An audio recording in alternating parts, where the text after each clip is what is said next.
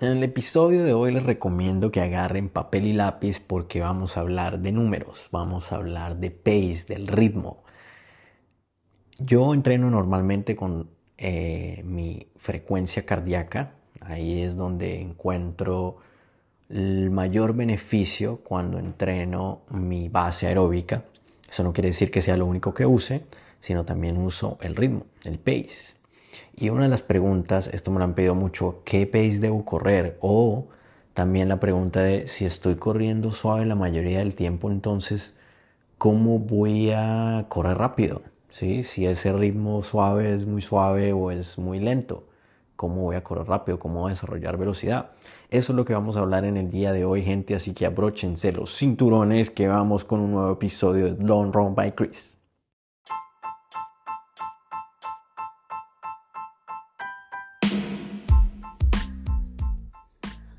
Hola gente, este es un espacio para mejorar la salud física, mental, espiritual, a través de la comida deliciosa, de la meditación, del ejercicio y bueno, una de mis principales pasiones que es correr. Esto es Long Run by Chris.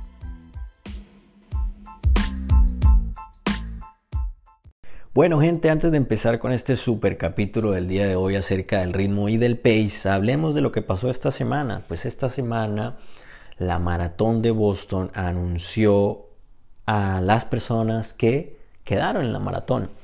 Mm, la maratón de Boston pues es conocida por sus tiempos de clasificación. En la categoría de hombres menores a 30 años o 30 años, eh, el tiempo es de 3 horas. Entonces una persona, un corredor que corrió por debajo de 3 horas, 2 horas 59, puede aplicar a la maratón de Boston. ¿Qué pasó? Este año el tiempo no era suficiente con, clasificar al tiempo que ellos tenían, a los cortes de tiempo que ellos tenían. Las mujeres es de 3 horas 30 minutos, menores a 30 años. Y este año pues no era, no era suficiente con sacar el tiempo. Este año los corredores estuvieron muy rápidos, muy rápidos los tiempos que mandaron y el corte a por debajo de ese fue de 5 minutos con 29, algo así, 5 minutos con 29 fue el corte. Eh, es decir, que para un corredor que hizo 2 horas 58, 0 59, pues no quedó. Debía correr mucho más abajo, es decir, 2 horas 54 minutos, más o menos para los hombres. Los 30 años para las mujeres, por debajo más o menos de 6, entonces 3 horas 24 era para pensar y poder clasificar. Ese era el tiempo que se buscaba. Aquí hay un par de datos de la maratón de Boston. 33 mil personas más o menos aplicaron, de las cuales 22 mil entraron y 11 mil se quedaron por fuera. Por fuera, 11 mil personas se quedaron por fuera. De esos que quedaron, 12.500 hombres, 9.400 mujeres. Y también de estos 22.000 que quedaron, 11.391 van a correr por primera vez la maratón de Boston. Esto es espectacular. Y en un dato que aún, bueno, otro dato, las cinco maratones en las cuales se clasificaron más personas. La número uno, la maratón de Boston 2023. Dos, la maratón de Chicago 2022. Tres, la maratón de Londres 2023. Cuatro, Maratón de Berlín 2022 y quinta que es California International Marathon o SIM del 2022. Este es el top 5 de las carreras donde más gente se clasificó a la maratón de Boston. Y el dato aún más interesante es el rango de las edades. El más, el más pequeño de todos en edad, 18 años y el más alto de edad fueron 82 años. ¡Wow! ¡Qué espectáculo me parece ese dato de esa persona! 82 años corriendo Boston y clasificándose por tiempo. Espectacular. Felicidades desde, desde acá, desde Long Run by Chris, a todos ustedes los clasificados y a todos los que están buscando esa clasificación. No hay que desanimarse, esto es un juego de largo plazo, de disfrutarlo y ya, van a venir otras, hay que seguir entrenando y a darle. Bueno, entremos ahora sí en materia. ¿Qué es entrenar con ritmo o con pace, en base a mi pace? Bueno, pues es encontrar esos ritmos en los cuales van a traer mayor beneficio en términos de adaptaciones de mi cuerpo para correr más rápido, para mejorar mis tiempos en determinada distancia. ¿Por qué lo digo que es en determinada distancia? Porque un plan de entrenamiento de un 5K es diferente a un plan de entrenamiento de una maratón. Los énfasis son distintos. ¿Por qué? Porque en una maratón el énfasis es mucho más en esa parte aeróbica, en esa parte de fat oxidation que hemos hablado en capítulos anteriores, episodios anteriores. Entonces el énfasis es diferente. Entre más larga la distancia, el énfasis es diferente. ¿En qué? En que voy a tener más easy runs y en un 5K voy a tener trabajos más, sí, voy a tener siempre mi easy run y demás, pero voy a tener más enfoque hacia mi parte anaeróbica y desarrollar esa velocidad mucho más que en lo que es en una maratón. Ahora bien, ¿cómo es entrenar por pace o por ritmo? Básicamente, el entrenador les va a pedir que corran ya sea una milla o ya sea 20 minutos o ya sea 5 kilómetros y dependiendo de los resultados de ese pace en esas distancias es donde se va a empezar a formular y armar el plan de entrenamiento. A medida que se va completando las semanas, se puede ir revisando ese pace y se puede ir revisando ese, ritmo a ver si lo ajustamos un poco más rápido o un poco más lento, dependiendo de cómo esté reaccionando el cuerpo del atleta y se estén dando esas adaptaciones del cuerpo se puede ir ajustando. ¿Qué es? Bueno, mucha gente utiliza este método y si ustedes entran a cualquier app serio de running, eh, en un momento hice más o menos un review de lo que pensaba entrenar con inteligencia artificial. Hay un episodio de ellos, lo pueden revisar. Trabaja más o menos igual de inteligencia artificial o una app cualquiera o un entrenador que les va a pedir inmediatamente, vamos a correr un 5K, a ver usted cómo está, o vamos a correr una milla, o vamos a correr unos 20 minutos, para ver qué pace le puedo yo formular a la persona. De acuerdo a eso, entonces le empiezan a decir qué constituye una easy run. En términos de pace, una easy run puede variar. Digamos que si el pace del 5K es 5 minutos por kilómetro, es decir, me gasto 25 minutos completando un 5K. Entonces, aquí es donde viene lo del papel y lápiz. Si quieren hacerlo, igual más adelante voy a enviarles o voy a hablarles de diferentes tipos de trabajos que pueden hacer ustedes de intervalos famosos acá en Estados Unidos y los pueden poner en práctica. Eso va un poquito más adelante, pero primero los voy a poner en contexto de lo que es entrenar con Pace. Entonces, para seguir el ejemplo, completo un 5K en 25 minutos, es decir, mi pace es 5 minutos por kilómetro. Ese es mi pace, digamos que más rápido, que es un 5K. Mi easy run debe estar un minuto hasta dos minutos más lento de ese easy, o de, perdón, de ese easy no, de ese 5K. Es decir, yo le voy a recomendar a mi atleta que empiece a correr sus easy entre un 6.30 a un 7 minutos por kilómetro. Eso es lo que va a constituir el entrenamiento easy. Le voy a decir, ese más o menos es su rango. Por favor, no corra más rápido de 6.30. Puede ir más lento de 6.30, pero más rápido de 6.30 no lo haga, porque ahí no le va a traer ningún beneficio. Ahí, por lo general, debe haber un match entre el pace y mi ritmo cardíaco. Algunas veces sí, algunas veces no, por diferentes factores como el sueño, la comida, muchos otros factores. Entonces ese determina cuál va a ser mi easy pace. Y ese al mismo tiempo determina cuál va a ser mi ritmo y pace para las diferentes distancias que uno entrena. ¿Cuáles son esas diferentes distancias que uno entrena? Aquí van.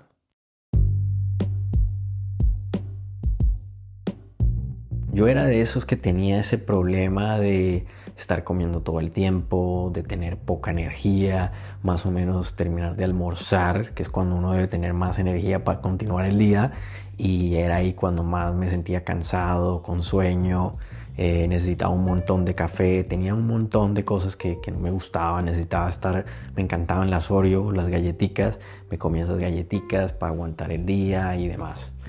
Y eso no era suficiente, siempre encontraba que, que igual no tenía la misma energía, que no dormía bien y me encontré de verdad con este método y base en ciencia que se llama Fat Burning Science. Este es un método que yo sigo desde hace ya varios años y ahora este proyecto existe y está disponible para todo el mundo. Se llama así Fat Burning Science. Es una cuenta por ahora en Instagram que ofrece datos de qué comer, qué tanto comer, eh, en qué zonas ejercitarme, sacarle todos los beneficios a utilizar la grasa como mi fuente de energía, basado en ciencia. Eso es esta cuenta, así que síganla. Ellos obtienen eh, productos digitales en PDF, eh, macros en Excel, tienen un montón de cosas muy atractivas que les traen muchos beneficios a toda la gente en términos de salud. Así que sigan la cuenta Fat Burning Science. Va a estar el link en la descripción. Se las súper recomiendo. Y bueno, sigan continuando con el episodio de hoy de Long Run by Chris. Bueno, de ahí uno empieza a armar otros, otras distancias de entrenamiento. ¿Cuáles son esas distancias de entrenamiento a lo que se llaman como trabajos de velocidad? Esos trabajos de velocidad son de 200, 400, 600, 800 metros, un kilómetro, 1200 metros, 1600, es decir, una milla, y esas son, digamos que los trabajos de velocidad que yo empiezo a hacer. Entre más, más es larga mi distancia, es decir, entre más está en 800, un kilómetro, 1200, 1600, una milla, más está mi pace cerca a lo que es mi 5K, es decir, mi pace de 5K. Para el ejemplo que puse, es mi pace de 5 minutos por kilómetro. Si por acá en algún momento se confunden y demás, pueden echar para atrás con toda tranquilidad y pueden de verdad ahora sí empezar a utilizar el papel y lápiz para ver, porque vamos a empezar a hablar ahí de numeritos. Entonces, por decir algo, para el ejemplo de la persona que corre un 5K en 25 minutos, su pace en 400 metros debe completar más o menos esos 400 metros en 2 minutos. 2 minutos. ¿Y qué tanto descansa? Pues la idea es que hay un trabajo, ya lo pueden anotar, este es un clásico del atletismo y de los corredores, hacer 12 por 400. ¿Qué quiere decir eso? 12 repeticiones o 12 sets de 400 metros y entre cada set va a descansar un poco. ¿Qué tanto va a descansar? El ideal, el radio es de 1-1 o 1-2. Es decir, que si corro mis 400 metros en 2 minutos, mi descanso debe ser de 2 minutos o de hasta 4 minutos. ¿De qué depende qué tanto descanso le doy? Depende de mi nivel de fitness. Entre menos descanso tengo, más intenso es mi trabajo.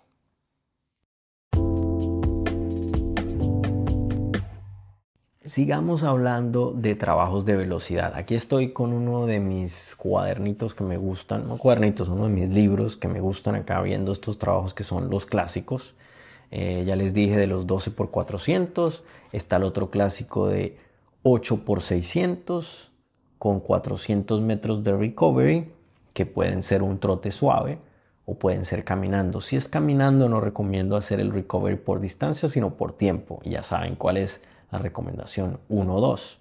Entonces, para seguirles ahí, ¿cuánto se debe gastar una persona que está corriendo 600 metros y que su 5K es en 25 minutos, es decir, que su pace es de 5 minutos por kilómetro?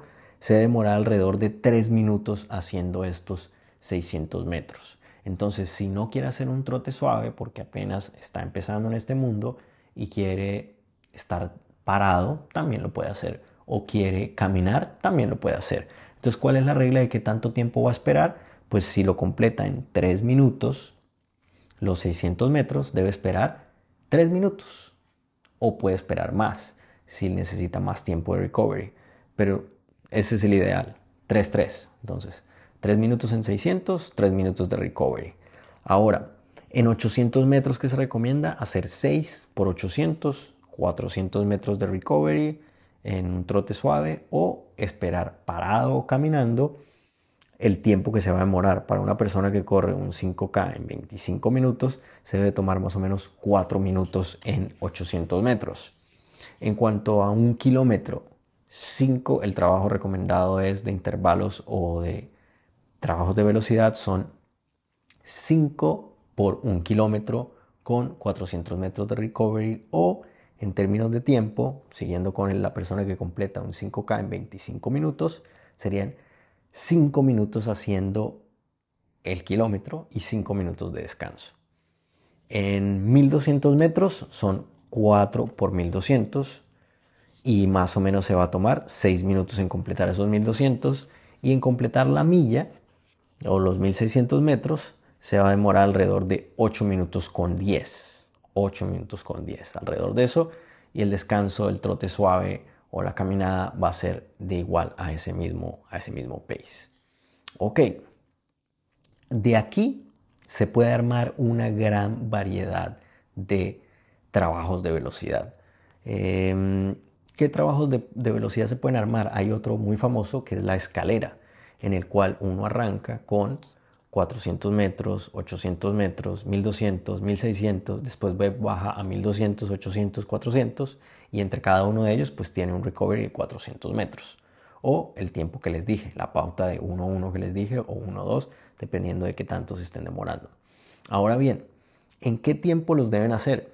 Va de nuevo, para una persona que va con 25 minutos, más o menos en cada uno de ellos el rango es de 2 minutos, ¿sí?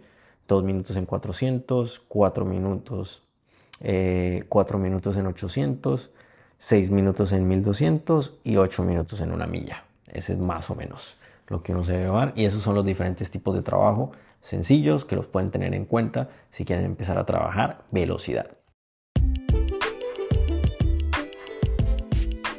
No, por ahí algunos hay no, pero Chris, entonces eh, mi velocidad de 5K la voy a correr en 400, eh, la voy a correr en 600, en 800, siempre todo el tiempo la velocidad de 5K. No puedo correr un poquito más rápido o no puedo correr un poquito más despacio. O sea, esa siempre va a ser mi velocidad. Si, me saqué cierto pace y ritmo en mi prueba de la Magic Mile o en la prueba de los 5K, entonces estoy ahí stock con ese pace para todos, para cada una de esas distancias que acabo de decir, 400, 600, 800.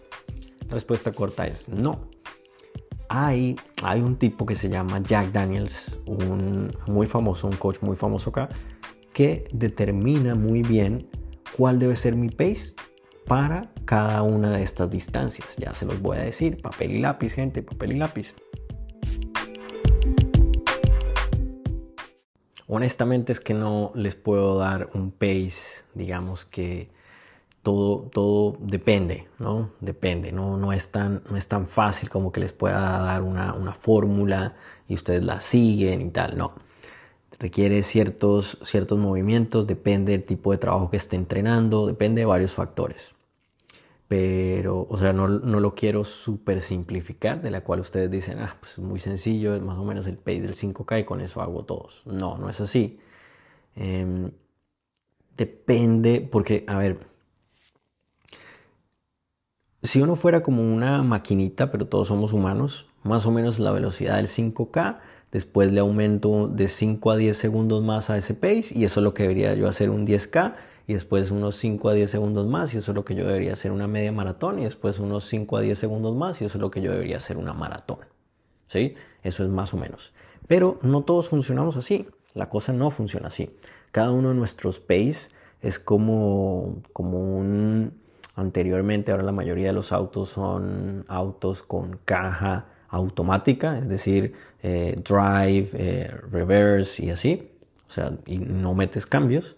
Anteriormente los autos se vienen con primera, segunda, tercera, cuarta, quinta, dependiendo de la velocidad. Uno le iba metiendo. Lo mismo es con esto. Cada velocidad cada persona tiene diferentes cambios, diferentes zonas en términos de pace y, y de ahí las va variando de acuerdo a la distancia. Entonces, para seguir con ese mismo ejemplo de la persona que corre un 5K en 25 minutos. Entonces, su Easy, más o menos, les había dicho, no debe ser más rápido de 6.30. Eh, debe estar ahí en ese rango. Puede, puede jugar un poco ahí, decir que entre 6.20 y unos 7 minutos. Eh, su pace para los diferentes tipos de, trabajos, por ejemplo, de velocidad, eh, de, por decir algo, de 400 metros, puede estar en una velocidad entre unos 4.30, unos 4.40, haciendo esos, esos 400 metros. Lo mismo que para los 600. Ya la cosa cambia, la cosa cambia para 800 metros y 1000, es decir, el kilómetro. Ahí ya los puede trabajar en algo que se llama, en términos de números, en unos 450 o 5, ¿sí? Variar ese rango. ¿Y por qué no, por qué no se puede un poco más rápido o un poco más lento? En entre, entre, entre más sea apropiado el ritmo, a ver, a ver cómo lo pongo mejor. Entre más sea, digamos, entre más yo me acerque a mi pace, a mi verdadero pace de carrera, y entre más yo entrene en ese pace, mejor se van a dar mis adaptaciones. Más rápido y voy a empezar a correr más rápido. O sea, es muy importante de verdad encontrar ese pace. Ya sea hacer una evaluación eh, uno personal de verdad cuál es mi pace o tener un buen coach, una buena persona que lo guíe a uno y le diga, miren, este es más o menos el pace en que nos vamos a mantener. Y de ahí requiere mucha autodisciplina de cada uno de nosotros seguirlo. Porque algunas veces ese pace puede parecer muy lento, algunas otras veces ese pace puede parecer muy rápido, pero la mayoría del tiempo debe estar en ese feeling de que uno siente a ver, no se va a sentir cómodo, ahí se va a sentir incómodo. Cuando uno está haciendo trabajos de velocidad, se va a sentir incómodo, ¿sí? Es natural que se sienta incómodo, que el aire le falte, que se sienta que no, ¿sí? no está en su zona de confort, está trabajando velocidad. Pero tampoco al nivel que siempre termina con las piernas muy cansadas, las tiene reventadas, siempre está con, con el aire está ahí, que, no le falta, siempre está llegando ahí último minuto entonces, eh, por eso es muy importante revisar ese pace que sea el adecuado. Entre más el pace sea el adecuado, más rápido van a ser las mejoras en términos de velocidad. Si yo estoy entregando un buen pace, voy a correr más rápido más pronto. Mm, el tema también ahí es que hay, cuando uno está haciendo estos trabajos de velocidad, existe mucho la tentación, porque hay unos días en que uno se siente espectacular, existe la tentación de ir más rápido de lo que me mandaron. Esa tentación siempre va a estar ahí cuando uno se está sintiendo muy bien y también va a estar la, tentación de ir un poco más lento cuando uno pues no se siente tan bien. Por eso es que están los rangos y por eso es que hay que, hay que seguirlos. ¿sí? Hay que seguirlos. En los días que me siento espectacular, slow down y seguir en el rango. El día que me siento que casi no puedo, meterle un poquito el acelerador y estar en el rango. Siempre están en el rango. La perfección de un trabajo de velocidad está en estar en el rango. Hay aún más, es aún más alta la tentación de irse rápido porque eh, está Strava, que es como el social media de todos los corredores, donde la mayoría de la gente cuando ve que alguien se está partiendo en un entrenamiento y la sacó todo ahí, el ritmo está rapidísimo, pues recibe kudos como loco y entonces esta persona dice, uh, no, me está yendo súper bien. Pero en realidad es no. En realidad el éxito de un entrenamiento de velocidad está en que uno se mantenga en el ritmo. Si hay ya varias sesiones en las cuales el ritmo le sigue pareciendo muy, que, no es el apropiado, le puede parecer lento porque está progresando muy rápido, háblelo con su coach o haga una autoevaluación y diga voy a ajustar mi pace unos 5 segundos o algo más a ver cómo me siento. Y ahí va jugando con eso. Bueno, aparte de los trabajos de velocidad clásicos que acabo de hablar, hay otros trabajos que se llaman de fortalecimiento. hay otro tipo de trabajo que también se llama tempo, hay otro tipo de trabajo que también se llama threshold o trabajos de umbral y hay otro que viene de Suecia, lo hizo famoso Suecia y su, es, en sueco y se llama Farlek. Es, es, bastante popular, que eso más o menos traduce en run by feel o by feeling o como uno se vaya sintiendo. Estos tipos de trabajo también tienen muchos beneficios. Uno lo que quiere estar trabajando son todas sus diferentes zonas. Todas sus diferentes zonas, ya sea que uno entrene por frecuencia cardíaca o ya sea que uno entrene por pace, como es el caso que estamos hablando el día de hoy, uno quiere entrenar en esas seis zonas. La mayoría del tiempo siempre uno va a estar en easy, es decir, en uno y dos, pero hay que entrenar esas otras tres zonas si cada uno de ustedes está entrenando en cinco zonas de entrenamiento, porque también ya lo hemos visto que el método noruego de entrenamiento tiene tres zonas de entrenamiento. Estamos hablando de la popular o la más conocida, que son cinco zonas de entrenamiento. Entonces, uno quiere entrenar todas esas zonas. Uno trabaja un VO2 max o zona 5 cuando trabaja todas esas que acabo de hablar anteriormente. 200, 400, 600, 800 metros, 800 metros, 1200 ahí, ahí uno trabaja un VO2 max. ¿sí? En este tipo de trabajos como Farlek, eh, Tempo y Threshold se trabaja otras zonas de entrenamiento no tan intensas, ¿sí? Entonces, ya aquí vamos a empezar a hablar, aquí apunten, ¿sí? Ya de pronto ya tienen el papel y lápiz ahí, no lo suelten, porque ahora les voy a dar unos tipos de trabajos que son los, digamos, que he visto que son que tienen mucho éxito, muchos corredores, los he recolectado de diferentes eh, libros, eh, blogs y entrenadores y les puede servir a ustedes. Así que, eh, bueno, vuelvan a coger papel y lápiz que aquí voy. Bueno, si lo agarró este episodio en el gimnasio, está por ahí en el carro, no hay problema, los puede repetir, pero ya los tiene aquí en su cabeza, que, que en este capítulo hablamos de trabajos de velocidad, ¿sí? que son los rápidos de 200, 400, 600, 800 metros, 1200, una milla, un kilómetro, y estos también que son, les va a traer muchos beneficios. El primero de ellos es Farlek de forma simplificada, y es, arranca con 15 minutos de warming up, de calentamiento, y después hace un minuto on, es decir, un minuto corriendo, como usted lo sienta, rápido, dos minutos off, que puede ser dos minutos de trote suave o dos minutos caminando. Dos minutos on, un minuto off. Y así puede repetir de cuatro a seis veces. Y después de terminar esos cuatro o seis veces, termina con un cooldown de 15 minutos. Otro, otro tipo de trabajo que se llama el Oh My God. Este es, bueno, hace lo de siempre, eh, hace su warming up, su calentamiento y arrancamos una milla, 1600 metros duro. Después, 1200 metros más duro que el anterior. 800 metros más duro que los 1200. Y 400 en lo que le quede de energía. Y entre cada uno de esos, pues un trote suave o un caminando. Por eso se llama el oh my god. Porque cada uno de ellos Después de correr mil muy duro, viene uno aún más rápido. Entonces, de más o menos de lo que les hablé, la milla pues se correría un poquito más lento que el 5K, los 1200 al 5K, los 800 un poco más rápido que el 5K y los 400 all in, ¿sí? Em, ese es el oh my god.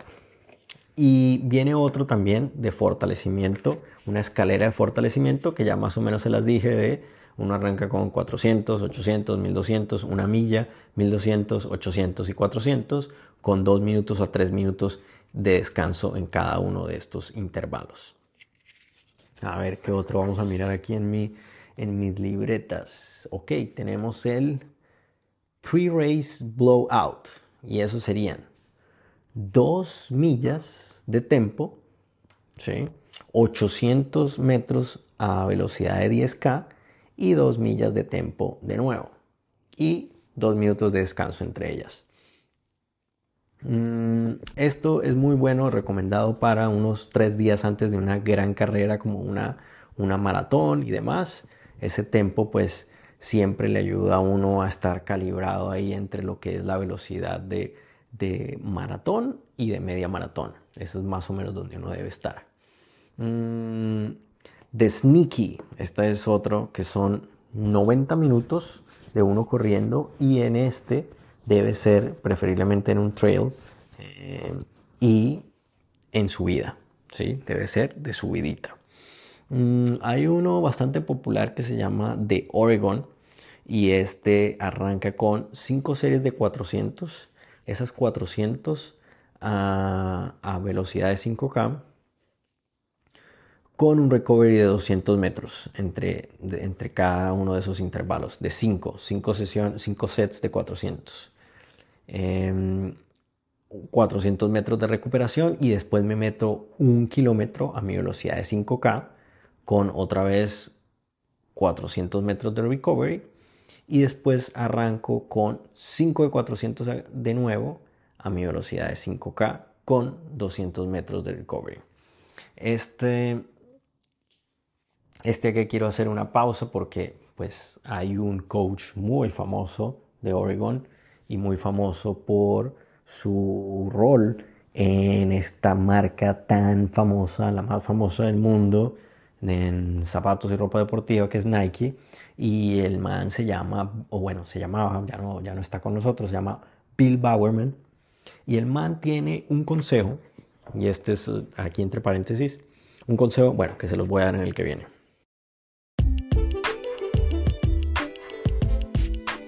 Bueno, Bill Bowerman era muy conocido, bueno, por Nike, ya les dije, y también por tener muchos atletas que corren la milla por debajo de 4 minutos. Y el secreto, para que ustedes se hagan la idea de cuál era su filosofía, es la siguiente. El secreto era, corra, la milla son 4 de 400, es decir, 4 vueltas a la pista. Entonces él decía, los primeros 400 los duro, los segundos 400 más duro los terceros 400 córralos a todo lo que pueda dar y los últimos 400 triplique esa velocidad. Ese era el secreto que tenía Bill Bowerman. A mí me encantó cuando lo leí en el libro de Nike de Phil Knight. Me encantó ese apartado de Bill Bowerman y se los quería compartir aquí también. Bueno, de Bill Bowerman, ¿qué les digo? Su filosofía era esa, arrancar suave y terminar duro duro, duro. O sea que la filosofía es administrar muy bien la energía para terminar con todo lo que uno tenga. Ahí es como si ustedes ven la mayoría de las maratones cuando están muy competidas se definen en esos últimos en ese último kilómetro, en esos últimos metros donde ellos guardan su energía y van all in, ¿sí? Bueno, quiero terminar con otros dos entrenamientos o workouts o trabajos de velocidad que, que me parecen muy útiles y muy buenos este se llama The Stanford Standard, este es popular en la Universidad de Stanford, y son 6 a 8 sets de un kilómetro a la velocidad de 5K o más o un poquito más despacio. Y entre cada uno de ellos eh, un descanso de 2 minutos y medio, más o menos. Este, este tipo de entrenamiento recomendado para la gente que quiere encontrar o le ayuda a encontrar ese ritmo del 5K y aprender a tolerar o a incrementar esa tolerancia a la incomodidad que genera este tipo de velocidad. Y pues antes de hacer estos trabajos de velocidad siempre hay que hacer un buen, un buen calentamiento. Hacer un buen calentamiento para uno entrar en calor. Ojalá agregarle unos strides a todo esto que les he hablado también. Con eso entra uno muy sólido. Para gente que está entrenando para maratón y quiere ajustar este tipo de, trabajo, también le sirve hacer unos sets o unas repeticiones de 10 a 15 de un kilómetro también. Y en vez de usar el pace de maratón, eh, perdón, el pace de 5K, utilizan el pace de maratón con un minuto de descanso entre cada intervalo. Y finalmente, este se le llama el progresivo de los kenianos, el cual son 30-60 minutos de corrida y en cada milla aumentan la velocidad de 10 a 15 segundos. estos empiezan un ritmo, digamos que duro, y lo van bajando aún más duro. Es ir bajando un ritmo y ir bajando ese ritmo se hace lo más rápido. Eh, se hace, es, es, muy parecido a lo que es un tempo y pues este tipo de trabajo ayuda mucho o es recomendado como a la mitad de la semana. Este es de los que se recomienda una semana, ya acá lo hemos hablado, una semana arranca digamos que con una easy el lunes una recovery, dependiendo de cómo esté establecido el entrenamiento. Después el martes va a ser una sesión de velocidad como la que hemos hablado, una combinación de esos 400, 600, 800. Hay mucha variedad para hacerlos, combinados y demás. Después va a ser una easy el miércoles para recuperar. Y después el jueves puede meter un tempo como ese de, ese progresivo de los kenianos. Le vendría muy bien. Después un viernes otra vez una easy run y el sábado se manda con una long run eh, o un trabajo de en la mitad dentro de esa y el domingo una long run y el lunes descansa. Ahí verá cómo usted le empieza a estructurar su plan de corrida, cómo lo hace con su coach, pero eso más o menos es lo que va a hacer una persona de entrenamiento cuando está entrenando por una carrera.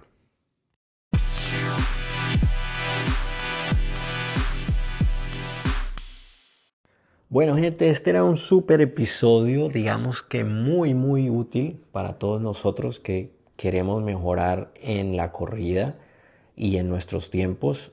Esa es la mejor manera, trabajando velocidad. Para volverse más rápido pues hay que meterle velocidad.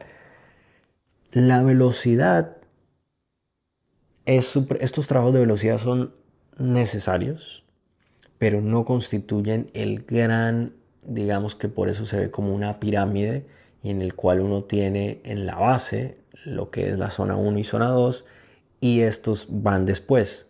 Estos uno gasta tiempo en ellos, pero no es la mayoría del tiempo, no es ni siquiera la mitad del tiempo, es un quinto del tiempo lo que uno gasta en esto, pero uno se hace más rápido entre más fuerte es su base. Así que por eso siempre recomiendo y por eso nos hemos gastado más de 40 episodios trabajando y hablando mucho de la base y muy pocos en esto de lo que es la velocidad.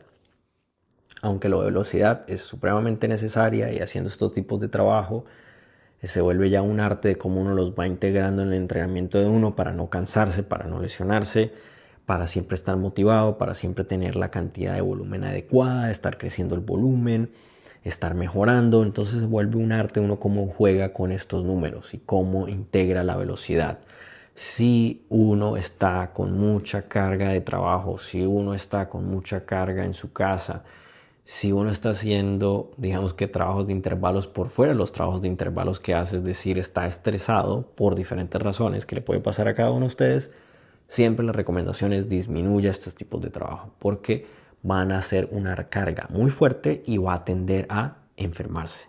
Enfermarse no solo son enfermedades graves ni nada, sino también es eh, gripas, resfriados, fiebres y demás, o malestares en la pierna, rodilla, espalda, que al final de cuentas lo que van a hacer es sacarlo del entrenamiento unos días, en el peor de los casos unas semanas o meses. Entonces es mejor siempre estar en el lado conservador y estar siempre integrando esos trabajos de velocidad y estar constantemente recibiendo feedback ya sea de su atleta o ya sea si está desarrollando el plan cada uno de ustedes, de hacerse la autopregunta de cómo estoy, no solo en mis entrenamientos, sino también cómo estoy en mi vida, cómo está mi vida laboral, cómo está mi vida personal, familiar, todo ese tipo con amigos, cómo estoy yo a nivel espiritual, todo ese tipo de preguntas y de feedback y retroalimentación son necesarios para siempre estar mejorando y para siempre agregar trabajos de velocidad que realmente me traigan beneficio a mí. En algunos casos esos trabajos de velocidad le traen beneficio a los corredores durante un año, dos años y después se rompen, ya no pueden más, ya no hay progreso, ya hay plató y de ahí no salen. ¿Por qué? Porque también le pusieron mucho, mucho énfasis en este tema. Cuando yo veo un corredor que año tras año tras año sigue mejorando, sin unos saltos muy fuertes en sus tiempos, sino algo más conservador, veo que ese corredor tiene más probabilidad de seguir corriendo y de manera saludable. Así que esa es mi forma de pensar, esa es mi filosofía, gente que sí quiere arriesgarlo todo por una muy buena carrera, correr muy bien, ir a correrse las seis grandes maratones del mundo, acabar ese show de la corrida y en unos más o menos 5 o 6 años estar done con esto y abrirse y ir a jugar otra cosa después o hacer cualquier otra cosa. Mi plan no es ese, mi plan es mantenerse siempre con buena salud, seguir aprendiendo de esto. Si en el futuro quiero integrar algún otro tipo de deporte, buenísimo, pero considero que la corrida trae demasiados beneficios. A mí me ha traído muchos a nivel de salud, a nivel personal, y es lo que más recomiendo. Siempre me considero también un evangelizador en este tema, que más gente se venga a correr, pero de manera que le traiga realmente beneficios y que no sea algo que corrió un rato y le pareció bien, pero se fue porque la rodilla, porque, porque la espalda, porque otra cosa, porque tal. Y es más falta de honestidad con uno mismo y con la persona también que los está guiando. Quería concluir con eso, gente. Ya lo vieron, diferentes tipos de trabajo muy útiles para todos. Un fuerte abrazo, cuídense.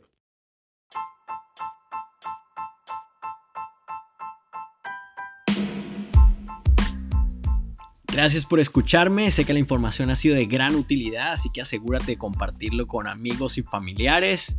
También me interesa demasiado seguir la conversación, así que por favor escríbeme a mi cuenta de correo longrunbychris.gmail.com También me puedes seguir y escribir a mis cuentas de Instagram, Cristian Sinache, Patino01 o en Twitter, CAPS1226. De nuevo, gracias, mantengamos la conversación y feliz día.